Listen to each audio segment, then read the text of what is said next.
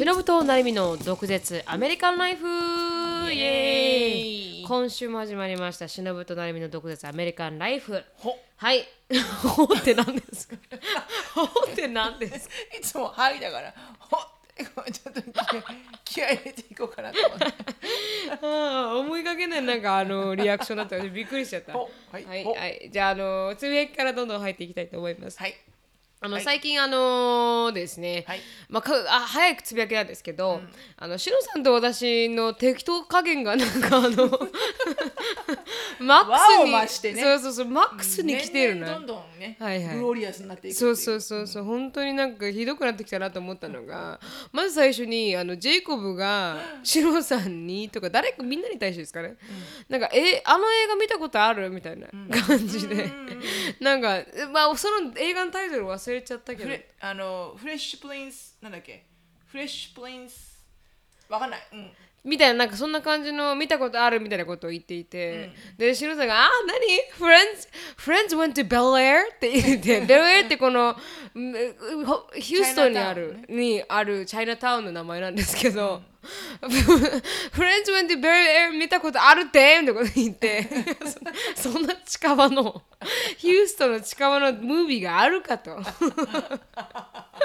でなったっていうのでなんか、あの疑わないからね。そう。でうん。す自分の耳に入ってきた英語を疑えと。そのシチュエーションでそんなこと聞くかと この会話の流れからしてっていう。そうそうそう、でもそれは私にもあってね。なんかジェイコブが今度はおご飯何？って聞いてるのに、なんか「あそれ出てったよ」みたいな。なんかそう。そう全然全然だからこう言われたであろうってあの全く疑問に思わず聞いたままの英語をそのまんまで自分で解釈して、でそれに対してしっかりと答えを言ってるから、そう。うん、例えばなんか今日リンゴ何個買った？っていうのに対して、明日は雨だよって言ってるのと一緒で 全然噛み合ってないの 即決で返ってきて答えが。そうそうそうそうそう。でしまいには2人の会話もおかしくなってきてで昨日このしシロさんの友達の家にこう運転してる時に、シロさんと隣に私があの助手席に乗ってて、でジェイコブが後ろに乗って来てたアスカちゃんっていう子が後ろに乗ってたんですけど、なんかシロさんなんかなるみちゃんが何か言ったんだよ最初。私が何か言ったんですかね。あくびしちゃったんだよそうそうあくびしながら。あくびしながらなんか何言ったか覚えてない、ね、覚えてないですね。なんて言ったんだったかな。なんとかなんとかだよですよねみたいな感じであくびしながら。シロさんに言ったらシロシロさんが「そうね」みたいな。あくあくびしながら 会話するから。ジェイコブもなんかもう「This is dumbest conversation I ever heard」みたいな。なんかもうバカらしすぎる。なんか初めてこんなバカらしすぎる。あの会話を聞聞いたみたいなこと言ってあて確かにね。うん。てかあくびしてから喋ればいいじゃんね。あ本当に本当に。っ 確かにね。ていうのがちょっとさあまりにもの適当だからね、はい、あのちょっとあの次のレベルに行ったなと思って。そうだね。そのうち本当に何言ってるか分からないお互いが。しのさんのなんかあのおばあお母さんの会話みたいになっちゃいます。なるだろうね。かお母さんとしのさんのお母さんの妹さんの会話みたいな、間違いなくなるだろうね。全然噛み合ってないですね。うんうん。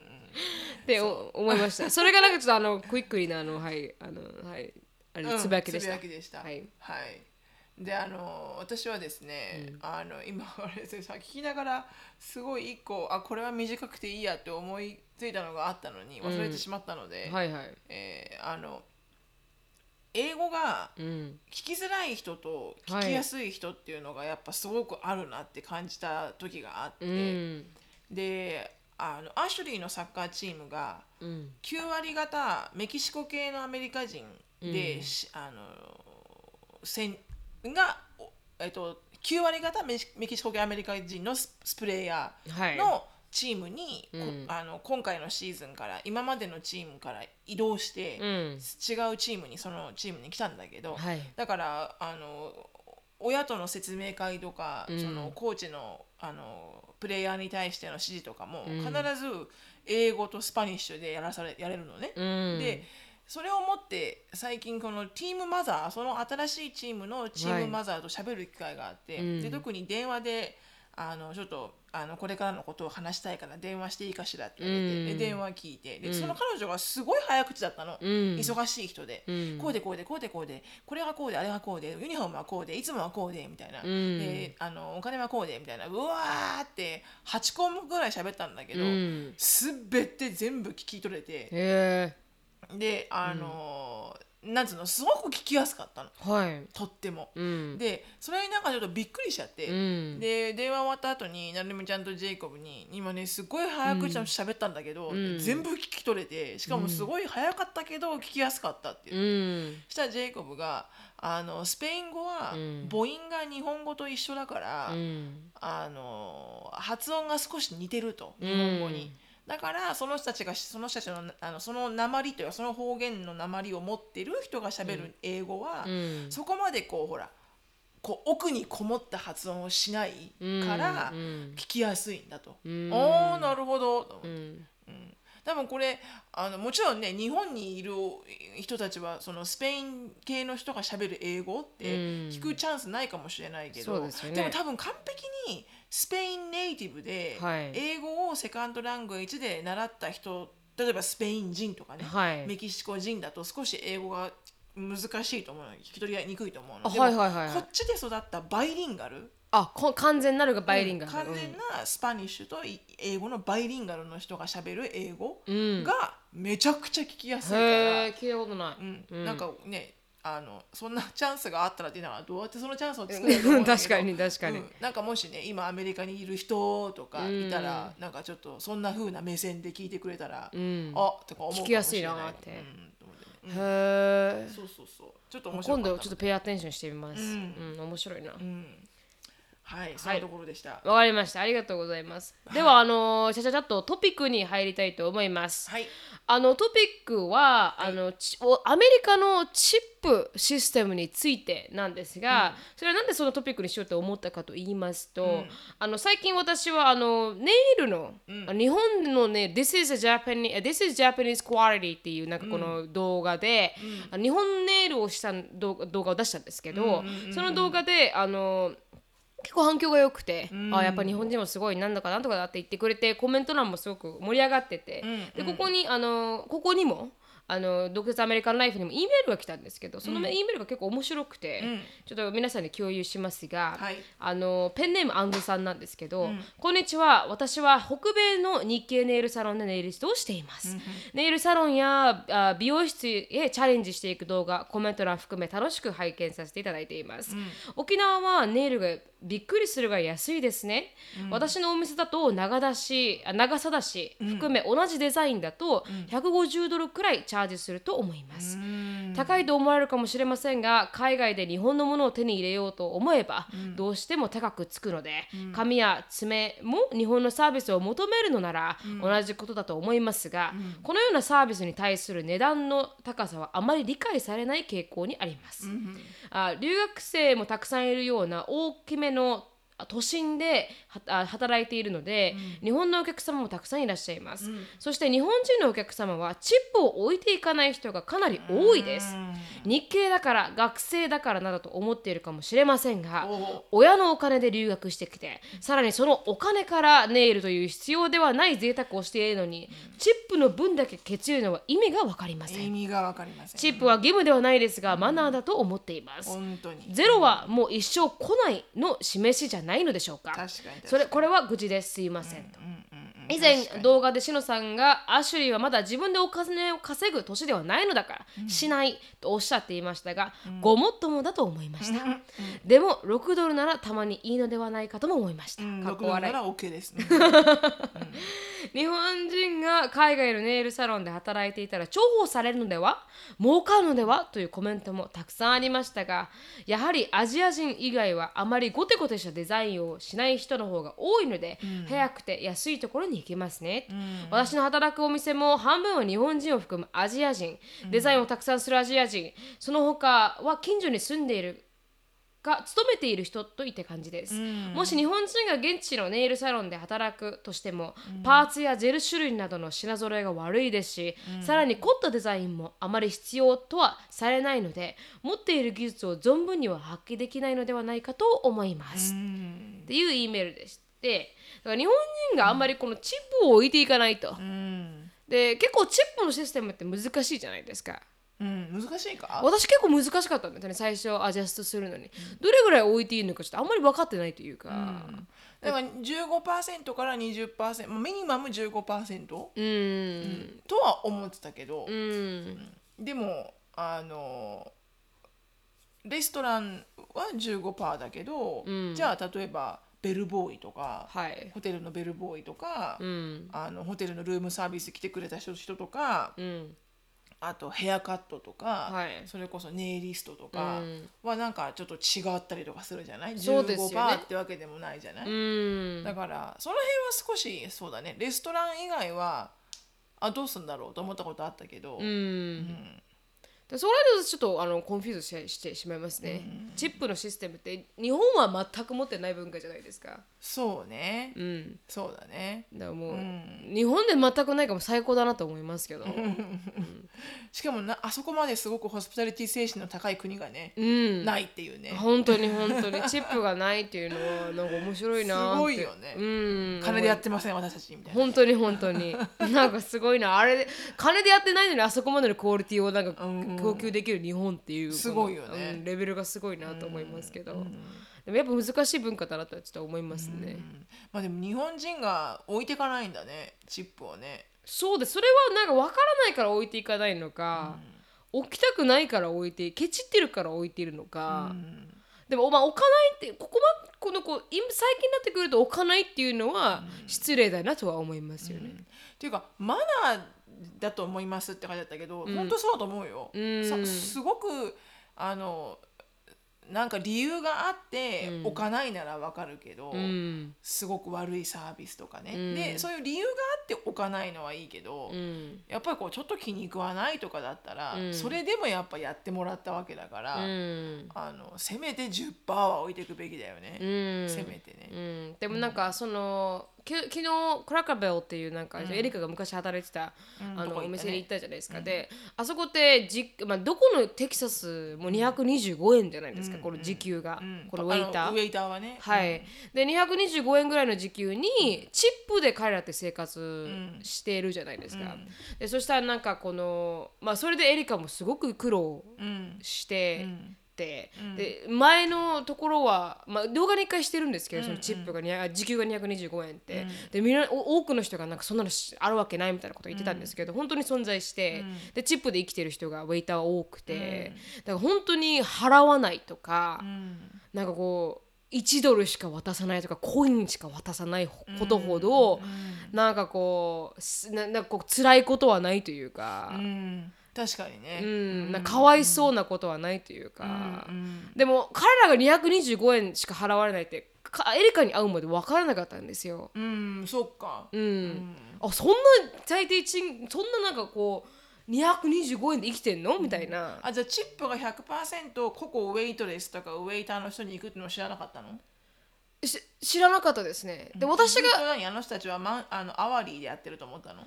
はいまあ最低限でも時給みたいな時給がもらえると思ってたんです私は。6ドルとか7ドルとか、はい。うんうんでもそれでやってるところもありますよね。テキサスだけがそういうのがあったりしますよね。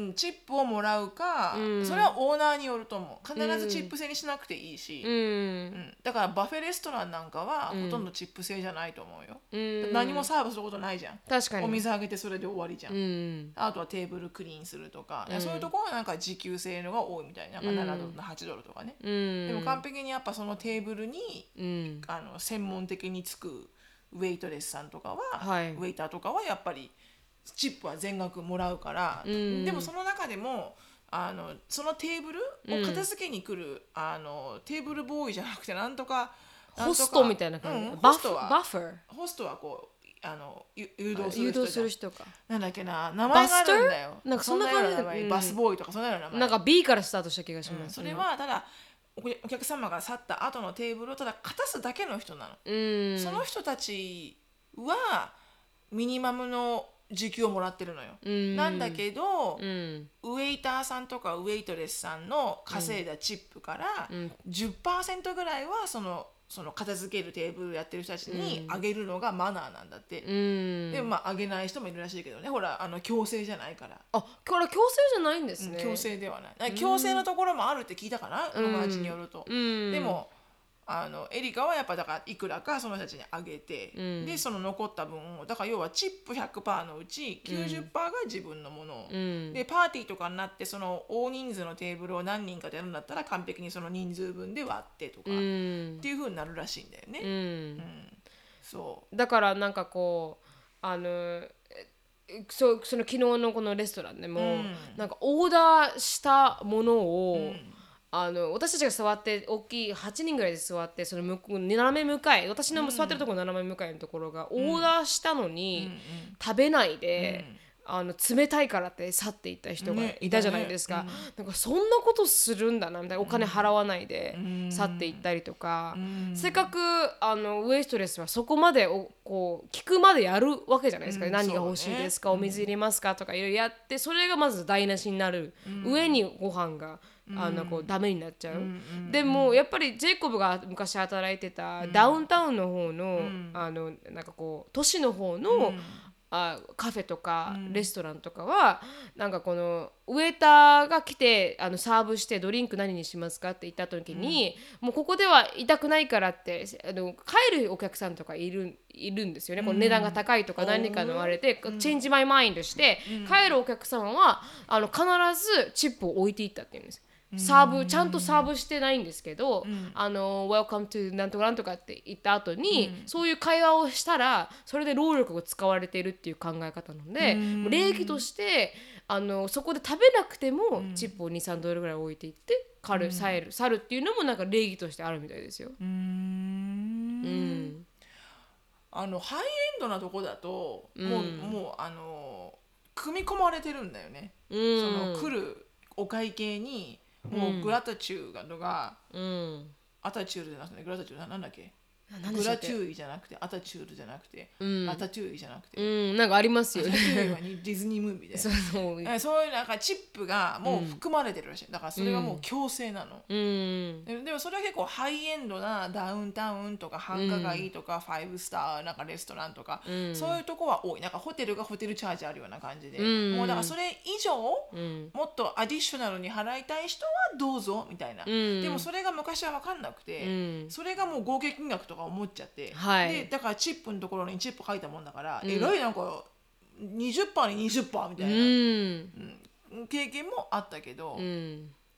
うん、でもなんかこう確かに自分の、ね、娘がすごい嫌な思いして帰ってくると、うん。なんか私もやっぱりね、ななみちゃんも言ってたみたいに、見る目は変わるじゃん。ウェイトレスとか、はい、全ウェイターさんとかに、うん。あの見る目は変わるしそのチップをうんあの必ず置いていもうそもそも必ずチップ置いていくんだけど、うん。私は、うん。置いていかないことはないんだけど、うん。でなんかでもほらお置きたくないなって思う人でも、うん。まあでもこれでね生活してるんだからっていう、こうなんかちょっとこのあの開き直り、はい。うん、はできたけど、うん。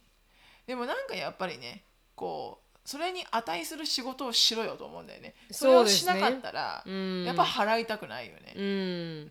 時々すごい雑な人もいるじゃないですか。かもうほとんど、ほとんど。うんほとんど雑。うん。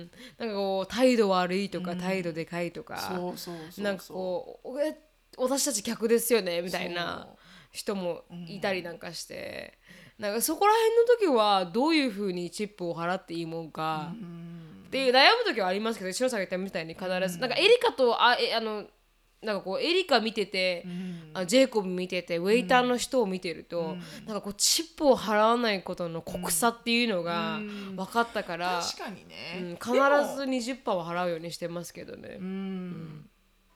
でもなんだろうな。払うけど、うん。あの理由があったら私はそこに理由を書いたことは4回ぐらいあったよ。あこのいう理由 No で service provided at all. あチップを書くところにチップを払いたくないならゼロって書くのね。うん。でじゃないとオートマティカリーに対応されてる場合もあるから、うん。でもそこにあの必ずおそれはお友達から聞いたんだけど、うん。あのすごいひどいサービスだったら、うん。もう別に言うまでもないと、もう気分も害して、とりあえず食うもん食ったから帰るみたいな。はい。だったらもうなんかもうなんか no なんつうの not satisfied at all とか、うん。私はなんか no service provided by her at all とか、うん。なんかこうある程度のこうなんでなのかっていう理由を書いて、チップを払わないってことは、多分45回はやったかな、うんでもまあ本当に払わないイコール、うんすごいひどかったからね、ひどかったからとか、そうあんまり良くなかったからとか、本当にもそれは私理由があはったから。うんあのちゃんとう、、うん。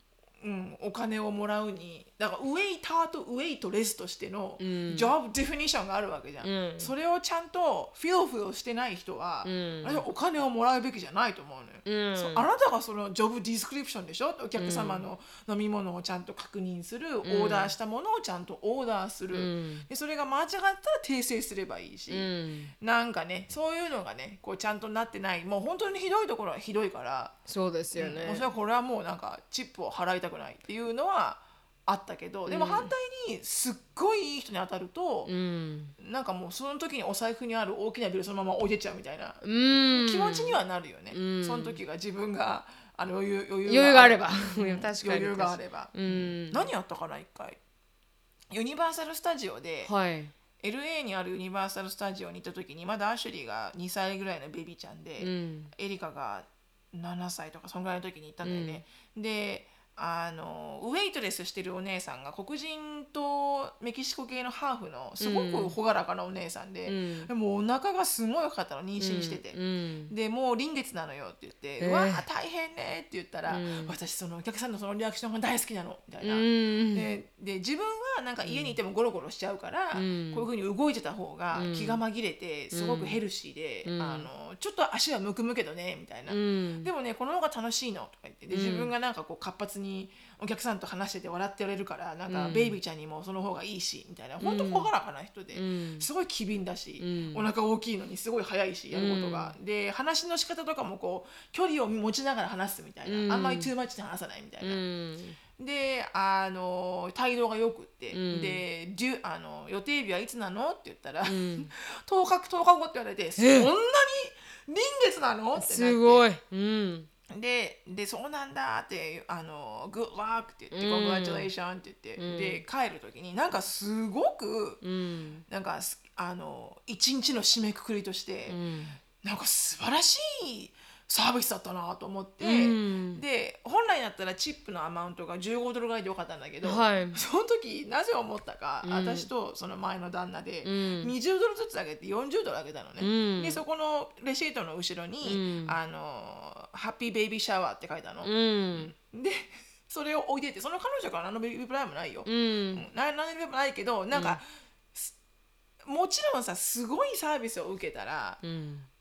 ほとんどの人がお金を払うのは多うん。分そこまで問題ないと思うんだよね、うん。なんならなんかもうちょっと上げるよぐらいの勢いになると思ううの、ん。でもだからこそなんかすごい一生懸命ジェイコブとかうん。エリカとかがサーブしたところに、うん。チップをねもらえなかったって聞くと、うん。もうね心が痛い本当。に。なんで？だからね次からね聞けばっつったの、なんでもらえないんですか？なんでですか、うん。みたいな。でも聞くチャンスがないんだろうね、うん。もらって「はいどうぞ」ってビル渡してそうですよね。あの書いてもう出てっちゃうじゃん、うん。お客さんは、うん。で自分たちは他のテーブルサーブしてるじゃんね、うん。だから見るチャンスがないんだろうね、うんでもシロさん一回な声かけられて言われなかったでしたっけ、うん日本なんか。人の人に。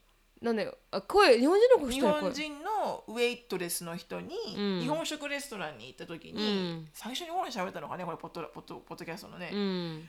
来たばっかりでチップの払い方がちゃんと習慣づけてなくて、うん。普通に日本食レストランで食べて、うん。普通にあの払って帰ろうと思ったら、うん。チップを書いてなくて、うん。でそれをわざわざそのその時に働いてた日本人の,、うん。あのウェイトレスのお姉さんうん。に、あの英語で、うん。あの「Excuse me, did I do something wrong?」ですごいアタチュードで言われたってあすごいアティチュードで言われた、うん。なんか日本人だったんですねああれ。うん、もうあの言っとくけどあのスーパードゥーパーキャピタル B 言っとくけど。ああそうですか。おそらく、えー。彼女はおそらく、えー。Did I do something wrong? うん。みたいな、うん。だからなんかあのなんでだからその時は「あすいません」って言ってあの忘れててって払ったんだけど、うん。そういう人もいるからね。そうです。だから言ってくる人もいるはしますよね。何したの私みたいな、ね。うん。でも私はちょっとあのこのウェイトレスはもう20%払うのは当たり前だと思う,、思うようになったんですけど、でもあのヘアスタイリストさんだったりとか、ネイリストさんってどれぐらい払うのが普通なのかね。ちょっとわからなくて。私なんかアイラッシュもあるからさ、そうですよね。アイラッシュは10ドルミニマムなの。ミニマムっていうミニかマムなんですか？10ドルはお願いしますって書いてある。あでもかあのマンダトリーじゃないよ。でも、うん。あの at least みたいな。うん。うん10 at least って10 dollar or more って書いてあって。へだーからお友達の間では20ドル払う人もいるし、うん。私はだからあの普通に10ドル、うん。ないしは、うん。あのマスターテクニシャンって言ってもっとレベルの高い人にやってもらう時は20ドル払うけど、でもそれもさもともとの値段がさ、うんあの60とかですよね。65とかなんじゃんリキュールだから,、うんうん。だから65で払ったら普通に20%で12ドルぐらいだから、まあ、うん。20%以下なんだと思うんだけどうね、ん。わかんないよね、うん。ヘアスタイリストさんとかもね、うん。でも子供のヘアカットは大概 5, か 5, 5ドルか10ドルとか払うかなチップで。あそうですか。なんか切りのいいビル、うだん。って子供のヘアカットが12ドルぐらいじゃん、うん。10とか12とか、うんだから本来ならね20%なら23ドルでいいんだけど。そうですよね。ああそうかそうか。5ドルか10ドルぐらい払よう、うん。うん。だからなんかこう10ドルぐらいは払うようにしてるんですよね、でも20ドルは多かったと思ったんですよ。前のネイリストに払った。ああそれはね多かったね、うん。うん。でも20%ぐらいかなと思って20ドル払っちゃったんですけど、でまあああのなんかこうん時給で働いてらっしゃる方たちだから,、だからそこまでは多すぎなんじゃない？ってなったじゃないですか。確かにね、うん。確かに確かに。ですでもだから10度今度は髪を切った時に70ドルだったんですよね、前は60ドルだったのに70ドルになってて、それに10ドルのチップを払ったんですよ、そしたら今度は少なすぎるってあのあのあれコメント欄に書かれていて。だから何ドルがわかんないね。正直こういいアマウントかはちょっとまだいまだに分かってなくて。そうだね。じゃあ私もちょっとお友達に聞いとこうかな。LA にいるあのお友達のネイリストのあ人そうですね。がうん。あのやっててもうその彼女は口癖で私はあのチップで35億ドル稼ぐからって言うから そうなんだ。35億円稼いでる人がいるからチップで。すごいすごい。うんちょっと聞いてみようかな彼女うん。にちょっと聞いてみてくだアベさいレージいくらでいいの？みたいな。うん。どれぐらいこうなんかこうあまあまあまあまあって思ってくれるのか。わかんないよね。はい。確かにね、うん。うん。でもなんかねあの昔聞いたそれもフェイスブックで流れてきてシェアされた話で、うんエレン・デ・ジェネラスっていうショーにあの紹介されたんだけど、はい。すごくなんかミネソタかどっかち寒いところにいるシングルマザーで3人の子供がいる、ウェイトレスで一生懸命生きてるシングルマザーのお母さんが、その2人の婦人警官の人が寒い中、うん。あのお昼ご飯か朝ご飯か分かんないけどあったかいコーヒーを飲みに入ってきたと。うん。であのすごくなんかつ辛そうな顔してたんだって、うん。多分すごい極寒の中働いてるから、うん。寒かったんだろうね。うん。で頭ってあの帰る時に、うん。そのえあのほらウェイターウェイトレスのこの彼女がビルをあげるじゃん、うん。あのいくらですって書いてある、うん。そのビルに、うん。あのビルのこの内訳が書いてあるところの反対側、い。白いところうんにして、白いところに、うん。なんか「Thank you for your service at this horrible weather condition、うん。あの It's on me」って、うん。あのその彼女が、そのその婦人警官2人にはいこう、サービスしてくれてありがとうみたいなコミュニティを守ってくれてありがとうみたいな、うん。あのこんなた、ね、天気の悪い中みたいな、うん。だからありあの感謝の気持ちを印として私はこのお金は払いますって、うん。もうハッピースマイルマークみたいなの書いてある、うん。でそれをその婦人警官の人がフェイスブックに、うん。あのありがたいって言って、うん。すごくヒューマニティありがたい。これは、うん。She made my day って言って、うん。それをポストしたらそれがバイラルになって、うん。それがエレン・ダ・ジェネラスのショーまで行って、はいエレンにそのえウェイトレスさんが呼ばれて、うん。あの500万の車をもらい。すごい。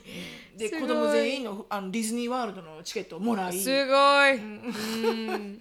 そう。その話があったわけ、うん。だからなんかさなんかこうペイフォワードとか言うじゃん、はい。なんかなんかなんかエリカの卒業の校長先生のスピーチもあったけどなんか、うん。if you have to choose choose kind うみたいな、ん。だからなんか何していいか分かんないかったら、うん。必ず親切になる方を選べみたいうな、ん。なんかそれはもっともだなと思って、それがなんかこう恩返しとして帰ってこようが帰ってこなかろうが、うん。なんかこうそうしてると常にこう正しいことをしてるじゃん。うん。それがんなんかね、意味が分かんなくても、うん。でなんかそういう話を聞くと、うん。心が洗われるよね。そうですね。すごくね。自分だってすごいスーパー厳しいウェダーで働いてるのに。働いてそんなね、ミニマムで働いてチップだけで生きてるのに、うん。なんかそんなね人たちのためにこう、あ払ってあげちゃうっていうのがうさ、ん。なんかなこうなんかこうねそのヒューマニティを感じますね。うんその人うん。その人のこうなんか本当に金持ちって金があるのがリッチなのか、うん。そういう心があるのがリッチなのか、うん。言われたら確かに心がある人の方がリッチだなとか思うけど、うん。なんかねそういうなんか本当チップでチップを払わなきゃいけない国にいるんだったら、うん。もう何も考えず、ん。相当悪いサービスを受けない限りは、うん。本払うマナーとしてうん。払うべきだと思う、うん。どうであれ、うん。15%か10%は。そうですね。ミニマム。うん、あどうまあテレブルなサービスを受けた場合でもってことですか、うん、だからその、10%かまあ、ネイルと15%かラッシュとかわかんないよ、うん。うん。セイヤサロンとか、わかんなかったら、うん。もう必ず10%ぐらいの料金は払っていけばいいんだと思うんだよね、うん確かに、まず払わないっていうのは、うん、ちょっと失礼かもしれない。本当にマナーが悪いと思う、うん、うん。すごく。分かってるよねって思う、それがなんかその彼女の言うように、そうですよね。親の金で来てるような留学生だったら、もうなんか私はしばき上げたいね、そうですよね。てなんで留めえネイル剥がせみたいな。そうそう。なぜ留学生で自分のあのあれ親の金でネイルしてるんですかね逆にね。でも多いからね。だからやっぱこれもさこの前の話とつながるけどやっぱりもう全部与えられちゃうと、ん。その甘やかされて育った彼彼女のせいではないんだけど、ね、親御さんがそうしてるわけだから、うん。でもなんかほんとさ蛍の墓でも見た方がいいと思うよねほんとね。そう。あ貧しさを感じろみたいな。そうだよ。キャンディーがなくて岩入れて、うん ハードコアすぎません？ちょっとそれはね。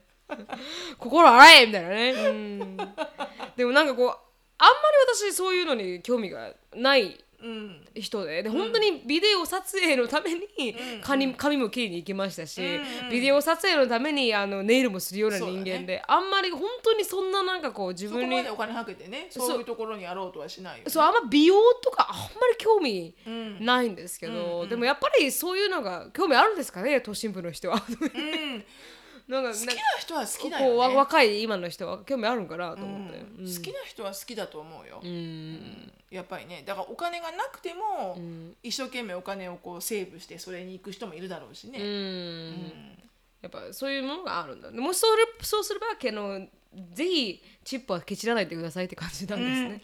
ぜひね、うん。うん。ぜひあのマナーですのでっていう。そうですね、って感じですかね。ぜひ払いましょうっていう、でそのあのお便りのくれた方、ん。もうあの自分のネイルディスクに、ん。もう日本語と英語で、うん。あのミニマム5ドルお願いします、って書いとけば確かに。日本人は、うんわかるかもしれない。書いとけば多分やらない人はいないと思う確かに確かに。分からない人ももしかしたらいるかもしれないですからね。うんうん。もしくはなんかチップを払わない人はなんかもう言ってくださいみたいな、うんうん、何が悪かったか、うん。サービス向上のためみたいな、うん。チップ払う文化ってにアメリカしかないんでしたっけね？あうん。いろんなところにある、ああるんですね。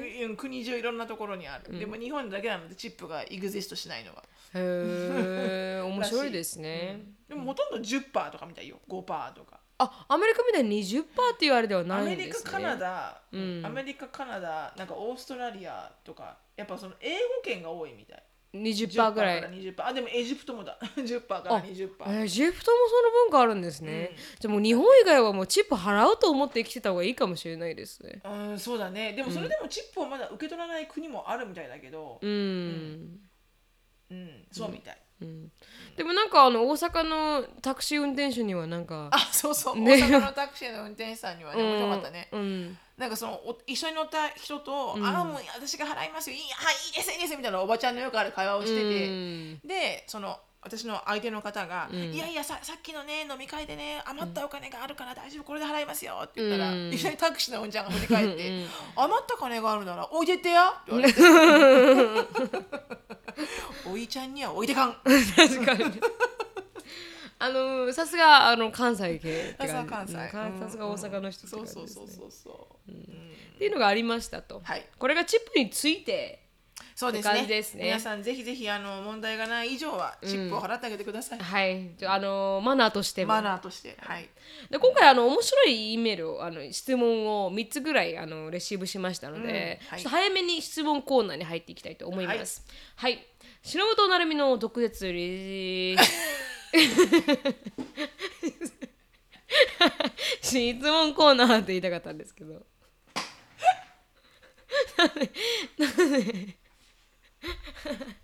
新しい髪型を覚えたねちょっと伸びたね髪型が今まではなんかちょちょって感じだけど伸はい。びたね今回ねじーって。ちょっとあちょっと間違えちゃった。はい。質問コーナーです。はい。はいはい。はい はい、あのお二人のポッドキャストが大大大好きです。ありがとうございます。はいはい。お忙しい中毎週アップロードしていただきありがとうございます。私は長期でイギリスに留学していたので、お二人の話を聞くと、アメリカとイギリスの文化を比較できてとても楽しいです。なるほど。で第52回のエピソードのリスナークエスチョンで、既婚者の彼の借金の話をしている方がいて、私も質問をさせていただこうかなと思いました、はい。と。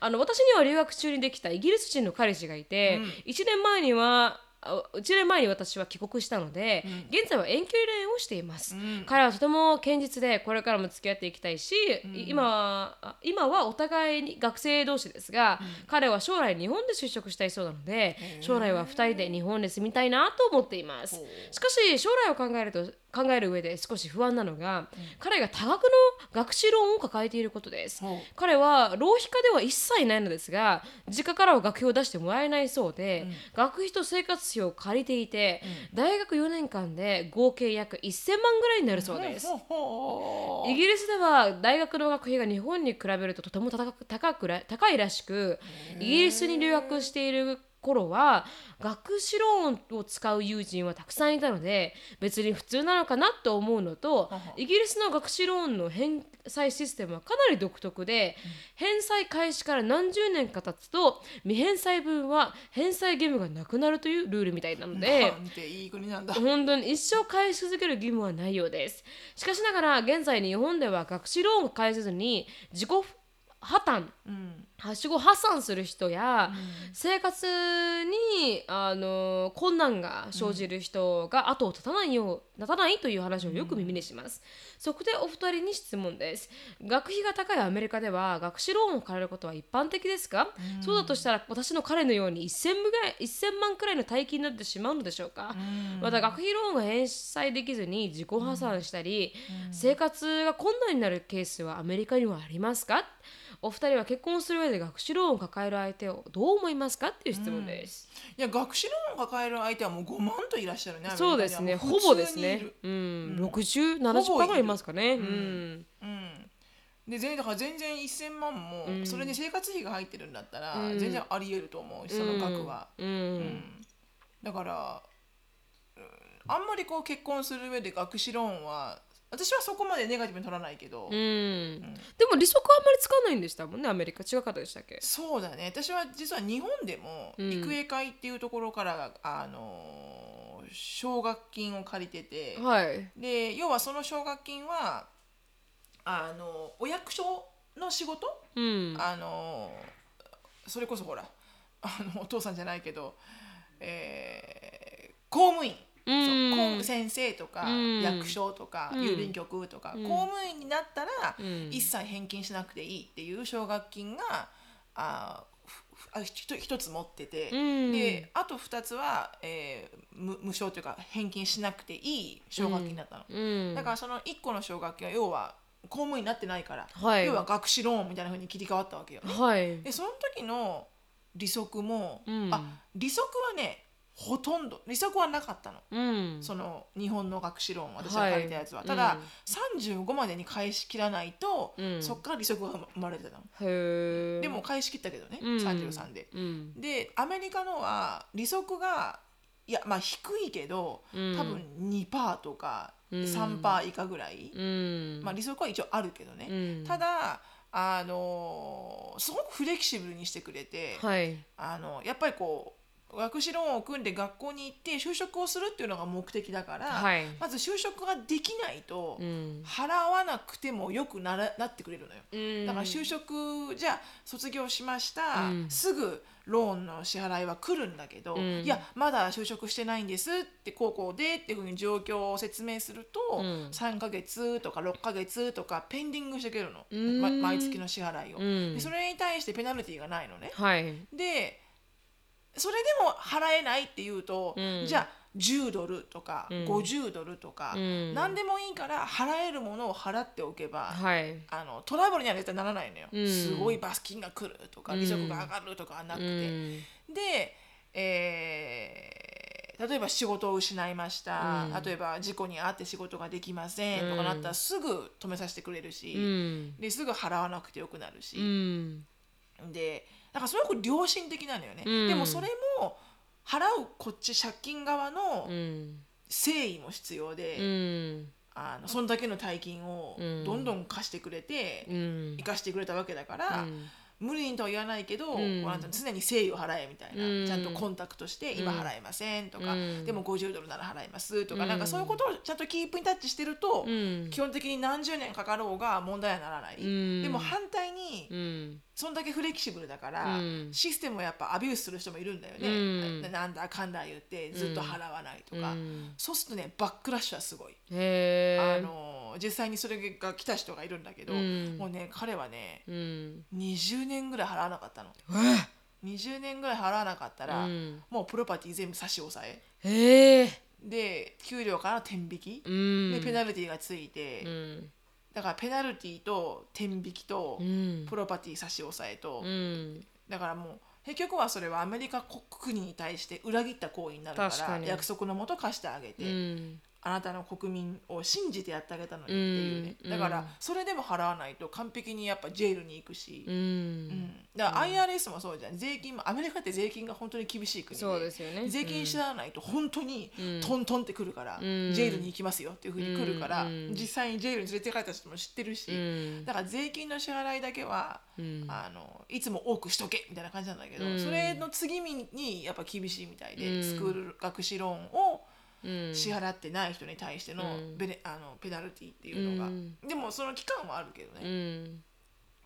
だからあの学士ローンを組むのは本当普通みたい、うん。アメリカでは。うん。そこまでお金がある人はいないし。で,、うん。もその代わりなんかものすごい量のすあの奨学金もありますがあるらしいし、うん。なんだかんだっつってその一生懸命努力すると、うん。あの方法はたくさんあるみたい、うん。日本みたいにこうちょっと現金がないとうん。私学には行けないみたいな環境ではないと思う、うん。現金がなくても、うん。多分すごく貧乏でも、うん。学校には行ける国だと思う、うん。アメリカは。確かに確かに。そうですよね。うん。すごく勉強ができればできればうん。絶対スカラシップもらえるし、うんその勉強ができるレベルっていうのも、うん。ほらトップ何人とかじゃなくて、うん。何パーセントだから、うんやっぱ何千人っていう子が、そうですよね。む無償で学校行けるから頭がいいと、うん。だからそういう意味ではやっぱり良心的ではありますよ高いけど、うん。すごくね。特に留学生にはもっと高いしね、高いですね。でも、高い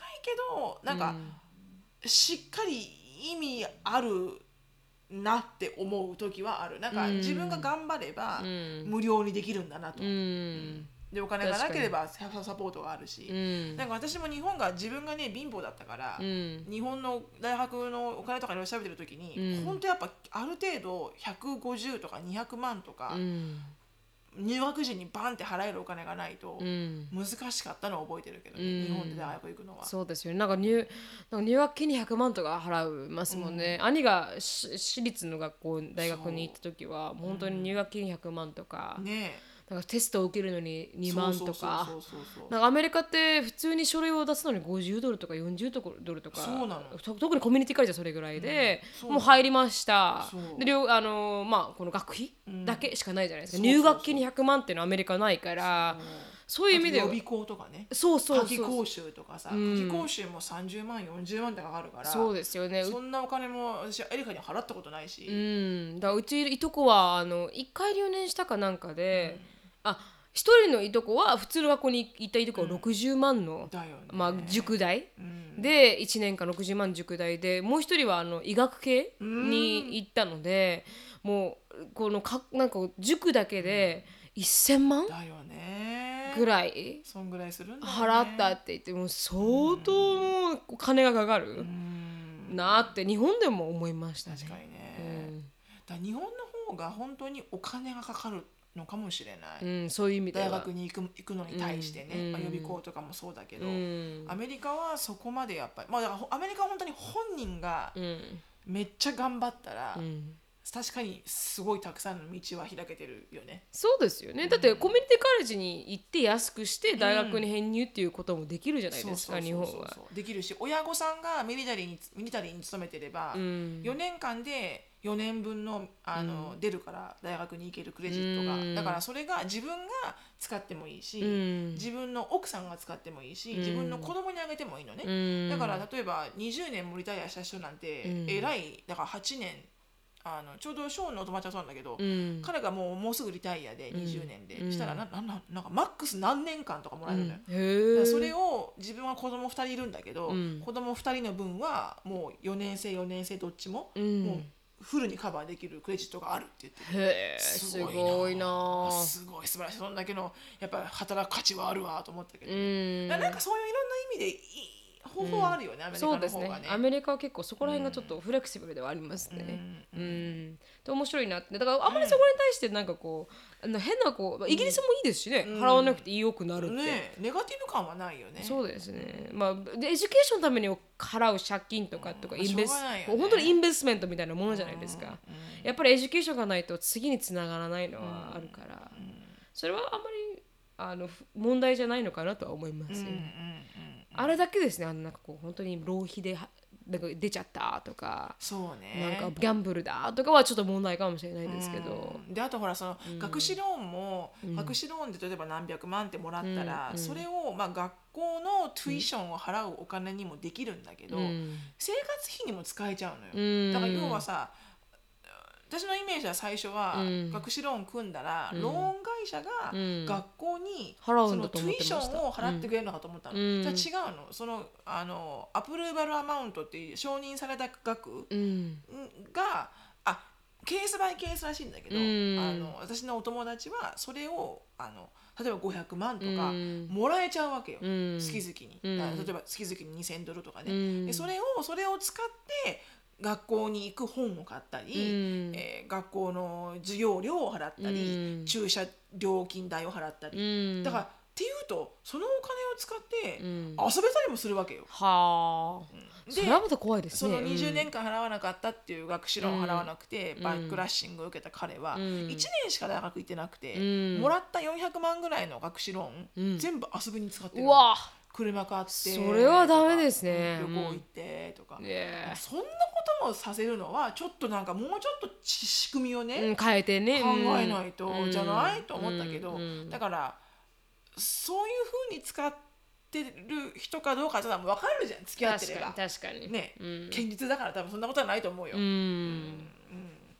だから確かに学資ローンといえども、うん。え卒業してない人だったら、うん その学資ローンどうしたの？確かに。聞いた方がいいかもしれない。確かに、うん。大事ですね。はい。で それがまあその彼女に対する質問で,、はい。で次の質問にちょっと移りたいと思います。はい。はい、なあのカラさんから成美さん、しのぶさんお疲れ様です、はい。大好きなお二人の話は私の癒しです。そんなお二人にちょっとだけ甘えさせてください。ほい。私は22歳のウォーメンで4月から働き始めたばかりのいわゆる新社員え新社会人です、ありがたいことに1年目の割に任せてもらえる仕事が多く毎日 to do が尽きることのない日々を過ごしています、そのせいかサービス残業も多く周りの方に心配されることも少なくありません、最初のうちは何もかもが新鮮でしたが次第に疲れが出始め初めて残業で終電で帰ることになった先週ついに今まで張っていた糸がプツリと切れて涙が止まらなくなりました、気づかないうちにいっぱいいっぱいになっていたようです、そこでお二人に聞きたいことは仕事とプライベートはどのようにバランスを保ったらいいか。またアメリカ人の仕事に対する考え方はやっぱりプライベートや家族優先なのかということです。うん。私はもともと仕事をするのが好きで週末に出勤することも苦苦ではないような人間です。しかし今回の経験で自分のキャパシティを知り自分とちゃんと向きたい向き合いたいなと思うようになりましたと。少し硬い話になってしまいましたが人生の先輩として教えていただきたいです。よろしくお願いします。だそうです。ワークライフバランス。はい。これは難しいね、そうですね。でも日本はアメリカよりは上手じゃないなとは思います。うん、あもう本当下手く下手くそですよ、うん。本当に。さんですからみんな、うんだから本当になんかこの、まあ、お知りう私たちの知り合いの小林家の旦那さん、小林さんは、なんかこのやっぱ日本だとこの週末にしか会えないっていうこの子供たちに、でもアメリカ来るとなんかお父さんが5時に帰ってきて、うん。もうご飯作ってるみたいな。そうそうそうご飯作る手伝いをしてみたいな。でそれでなんか「お父さん仕事クビになったの?」みたいな子供に聞かれるっていうのは本当にアメリカ人がなんかそういう、結構この決まられたこの9時から5時だったらそれで仕事を終わらせて綺麗に帰って、それでも仕事が回るじゃないですかアメリカは。そうね、あのとてもプロダクティブな人たちなので、うん。ミーティングのためのミーティングをしないので。そうですよね。うん。だから日本でそれを求めようって言ったらもしかして辛い彼女が辛いみたいにちょっと辛くなっちゃうんですかね。うん。でもワークライフバランスってね自分でコントロールするものだからね、だからサービス残業ってことは別に残業しなくてもいいわけじゃん、うん。ただ自分がきっとや成し遂げたい、ね、レベルとか成し遂げたい仕事の量とかがあるだろうからうん。やってるんだと思うんだけど、うん。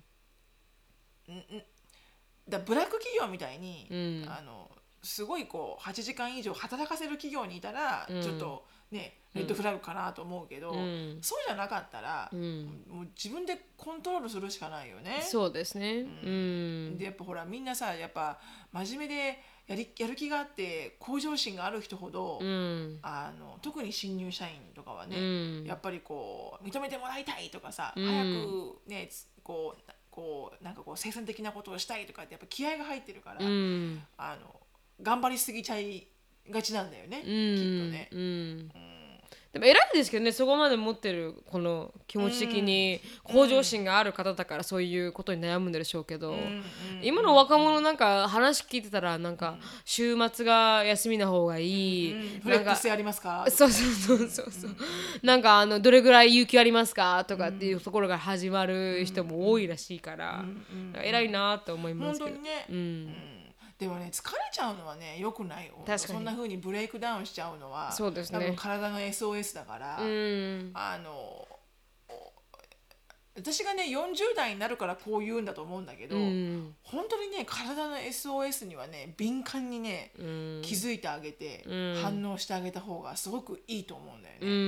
ん。でないと絶対ストレスで人は死ぬし、うん。鬱になっちゃったりもしますからね、うんそう。昨日あきこさんから聞いた話で、うん。なみまあもちろんストレスで人は死ぬっていうのはみんな知知ってるけど、ん。なんかストレスを感じると、そもそもなんか人間の体っていうのは、うん。何かばい菌とか、うん。風邪菌とか入ってきたら、うん。普通にそれを壊せる免疫力は必ず備えてるんだって。はい。なんだけどストレスがあるストレスを脳が感じて、うん。ストレスストレスがある状態の体の中の機能体には、うん。あの免疫力が作り作り出せないんだって、うん。ストレスの分かっちゃって、うん。だから悩みとか、うん。仕事のストレスとか、うん。まあ、恋愛の何でもいいんだけど、ん。生活とかね。だからストレスを感じてるとやっぱどんどんどんどんやっぱ免疫力がなくなっていって、うん。だからわけわからん病気にもなるし、うん。がん細胞も潰せないし、うん。普通のがん細胞とかは、うん。人間の免疫力がちゃんとあれば、うん。しっかりやっつけられるんだって、えいえいえいみたいななんだけどやっぱそこまでやっぱこうスストレスもそうだけど、貧血とかもそうなんだよね。貧血もうん。ずーっと貧血状態であると、うん。もう自分が貧血であることが普通になっちゃって、はいはい。あのそれで生活してしていけちゃうのよ、うん。とっても。うん。でだからストレスも一緒で、うん。なんかそれがもう普通になっちゃうと、うん。あのやってけちゃうじゃん。うん。基本的に。そうですね、うん、で人間の脳はねそれでも生きていかないといけないから、それをもう無視するようにするんだよね。一生懸命やってそれがもう治らないなら、うん。その状態で生きていけるようにするしかないって脳は思うから確かに確かに。それにこうねこう adapt してやっていくじゃん、うん。でもそれって良くないことがずっとあるってことじゃんね、うん。だからやっぱそういうこう break down するのもそうだし、うん。こう風邪ひくのもそうだし、うん。頭が痛くなるのもそうだし、何でもいいんだけど、うん。なんかいつもの自分と違う状態うん。になった時は、なんかかん必ずなんかね、こうリラックスすることをうんしたらいいと思う。そうですね、ミータイムを持つと Have か。some break と確かに本確かに。Get yourself some break とう思う。んうんなんかねあるすごくでそ40代になってくると、うんそれをしないと、もうねファンクションしないの。ブレイクしないとね。それをもうそれをもうね押さえつけても体が動かすぞっていう脳の力がないから、んもうヘラヘラヘラヘラヘラヘラみたいな、うヘラんヘラヘラヘラヘラヘラってなっちゃうの。うん。体が先にね、行っちゃうみたいなね。うんそううんそうそうだから、できると思ったけど、私も疲れてる時に、もうでも今日は絶対行かなきゃいけないってショーンの送り迎えやって、帰りがすっごい眠くて、うん。半端なく眠くて、うん。寝ちゃいけない寝ちゃいけないって思うけど食べるものもないし飲み物もないし。でショーン横にいるしでもショーンは会話できないじゃん、うん。だから一生懸命首振ってたの私こうやって、うん。運転しながらこうやって、首振って。て そしたら、ショーンがぐらぐら笑い始めて「もう You look like a bulldog」うるさいでしょえー。うるさい、マミーは今すげえ眠くてもう大変なんだってう。言って。ん。で今までは若い時ははいはい。すごい頑張れたんだけど、ん。眠く眠いって思ってても、うん。目的地までは行けたんだけど、うん。もうこのね中年女子のこの眠さはい。もう耐えられない。もうはあ本当に気づくとうわってあ寝てた今っていうのがあるの、うん。危なくてよか危ない。だからもう無理はしない。もう中年女子は無理はしない、はい。無理はし無理はしない。でもなんかそういうね、うん。あるよ絶対、うん。で何したらいいか分かんないけど、うん。なんか自分のストレスを発散できるそうですね。ものはうん。なんか見つけた方がいいみたいよ、確かに。みんなやっぱストレスを感じなくさせることはできないから、うん。でもじゃあ疲れたなって思う時に何をしたら自分が一番ハッピーな気分になるかっていうのを分かって、うんでそれをもうする、うん。もういい、もううんやめてもうするうん。っていう風にしたらいい、ないしはなんかこうあのこれはなんか違うコーチングの人から聞いたんだけど、うん。その仕事場にうん。あの自分のちっちゃいドリームドリームワールドでもドリームピクチャーでもいいんだけど、うん。10年後20年後例えば30年後に、例えば私はあの例えばよ、うん。あのすなんだろうその辺のあのハワイのビーチにある家を買ってはい。あのそこでサーフィンしたいと。はい。なったらもうハワイのビーチのあある自分の好きな家の写真とはいサーフボードかなんか載ってるやつをなんかこうあの仕事場に置いておいて、うん。でその実現のために今はうん。階段を登ってるんだって思うと、はあ。あの火事場の火事場の力が出るんだってクソ力が、だからなんか今日やらなきゃいけないなんかこう、うん。リポートの締め切りがあって、うん。ああリポートが終わらないじゃなくて、うん。あここに20年後行くために、うん。今やってるんだなよしって思う,、うん。思うとなんか思い考え方でうん。生産性は全然違うらしいのよ、うん。やらされてる感と、うん。やらされてるんじゃなくて、うん。私はここのビーチハウスを買うためにうん。仕事を使ってやってるんだ、みたいなふうに思うと、うん。やっぱり考え方が変わるとやっぱこうストレスも全然減るみたいで、それはなんかすごくあのエフェクティブなうん。しかも簡単にできる、うん。だからやらされてるんじゃないと、うん。自分で選択して、うん。その夢に実現するための階段を登ってるだけであって、うん。当たり前だろ難しいのはっていうふうに思うと、うん。なんかやる気が出てくるらしへえそうなんですい、ね。ね。そんなのもあるみたい。うん。でもなんかこう一生懸命なんか働いてたりとかそれがルーティンになっちゃうとなんかこう打破できなくなるというかそうね。多分いきなりパッて空虚空虚感が来ると思うんですよね。そうね。なんか何してんだろう自分みたいな。世話しなこれでいいのかな。そうそう世話しなさすぎて、でもなんかそれを思うのもなんか大事かなと。私もなんかこうずっと留学してきて、わーって走ってきてもう休みも夏休みも全くも取ったことないくて、今まで来て、もったいないからっていう理由で。でお日本にも帰らなかったし、し、最初の頃は、最近だと初めて夏休みを取るようになったんですけど、まあ、帰ってあのライブトークもいろいろあって、でもそういうのもあだからこの最初にもう頑張れる力がなくなった時があって、うんうん。なんかな頑張れないなもうって思った時に母が、今はまあ踊り場にいると思ったらいいよって、この階段を登るのは、うんうんうんあの今はこう登らないで踊り場にいてちょっと休む時期なんだよ、でまた元気が出たら登り始めればいいからっていう、だからそういう考えでもあっていいのかな、思う思う。ん。なんか今は自分踊り場にいるんだなと思って、ちょっとだからテイキリージーして、また頑張れるようになったら頑張ればいいし、うん。うん。頑張れなかったらもう少し踊り場にいていいし、というか。そうそうそうそうそう。そうなんかこうエネジーエネルギーをこう貯めるっていう、なんか時間も必要なのかなとは思いますね。うんうんうんすごいそう思います、うん、って思いました。それが答えですね。だから本当にあのーぜひエンジョイライフって感じ。そうそうそう。Get yourself something みたいなね。そうですね。何でなんかもいいんだけど、うん、頑張ったからプリンみたいなね。そうそうそう。そ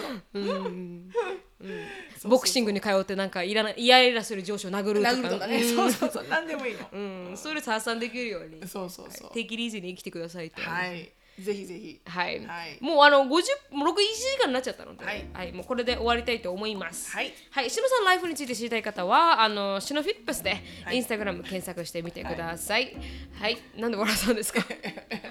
今シノフィリップスのリが聞こえなかったから シノフィップスって聞こえてる今日神々だな、頑張ろう。はい、あの質問感想等がありましたらなるみしきや at gmail.com、い。なるみしきや at gmail.com にどしどしよろしくお願い。します。はい。はい、Facebook の方盛り上がってますんで、なんで笑うんですか？なんで笑うんですか？私も選挙っぽいな 選挙っぽいなるみ。しか .com なるみしか .com によろしくお願いいたします。